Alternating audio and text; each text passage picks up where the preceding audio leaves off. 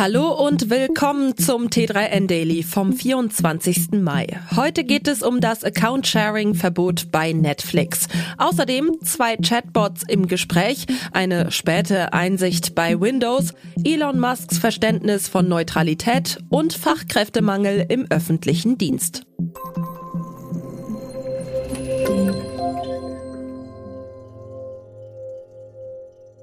Wer sich einen Netflix-Account mit jemandem teilt, der nicht im gleichen Haushalt lebt, muss bald auch in Deutschland damit rechnen, dass der Zugang gesperrt wird.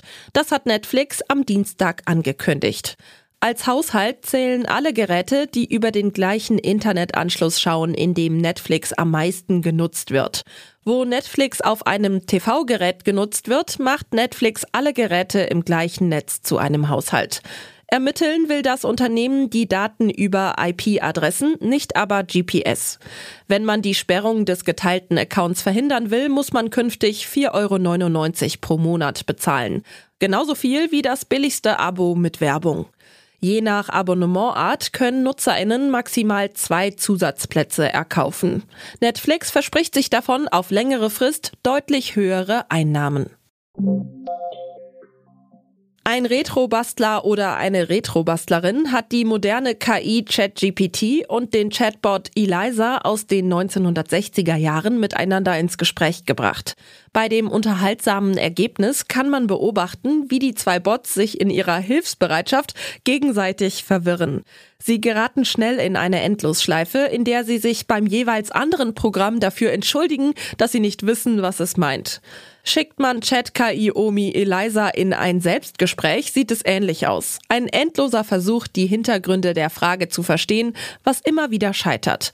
Inwiefern sich dies von menschlicher Kommunikation unterscheidet, darüber kann man wunderbar philosophieren.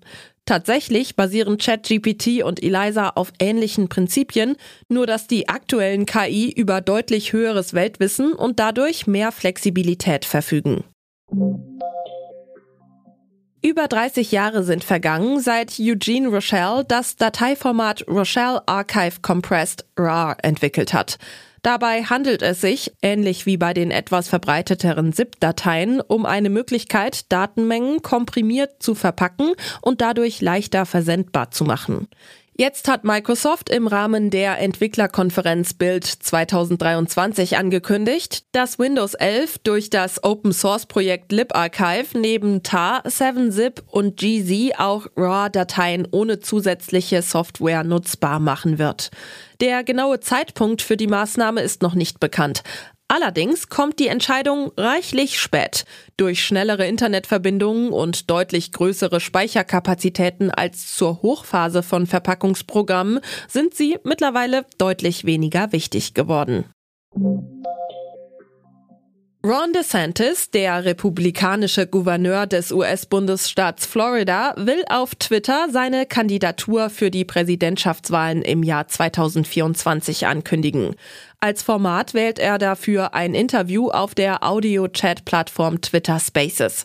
Das Gespräch führt niemand anderes als Twitter-CEO Elon Musk persönlich. Musk, der in der Vergangenheit immer wieder für die politische Neutralität bei Twitter plädiert hatte, zeigt dabei wieder einmal, dass er den Begriff inhaltlich nicht ganz zu verstehen scheint und ihn hauptsächlich dann hervorholt, wenn Kritik an seiner Meinung geübt wird. DeSantis gilt als Donald Trumps gefährlichster Konkurrent im US-Wahlkampf, weil er die gleiche radikal rechte, antidemokratische Wählerschaft bedient, sich dabei im Gegensatz zu Trump aber wie ein ernstzunehmender Politiker zu verhalten weiß. Wer auf der Suche nach einer Ausbildung mit sicheren Jobaussichten ist, sollte eine Karriere als IT-Kraft im öffentlichen Dienst anstreben. Laut einer Studie von McKinsey Company wird die Zahl der unbesetzten Stellen in Deutschland im öffentlichen Dienst bis 2030 um 250 Prozent steigen.